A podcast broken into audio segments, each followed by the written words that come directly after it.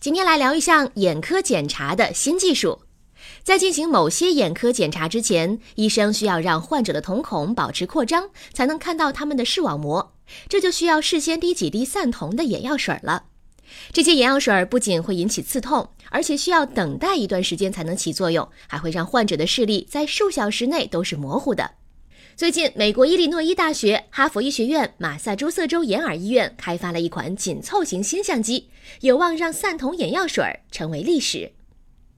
这种新型相机的原型体积非常小巧，包括微计算机、红外摄像头、一块 LCD 屏幕以及红外加白光 LED。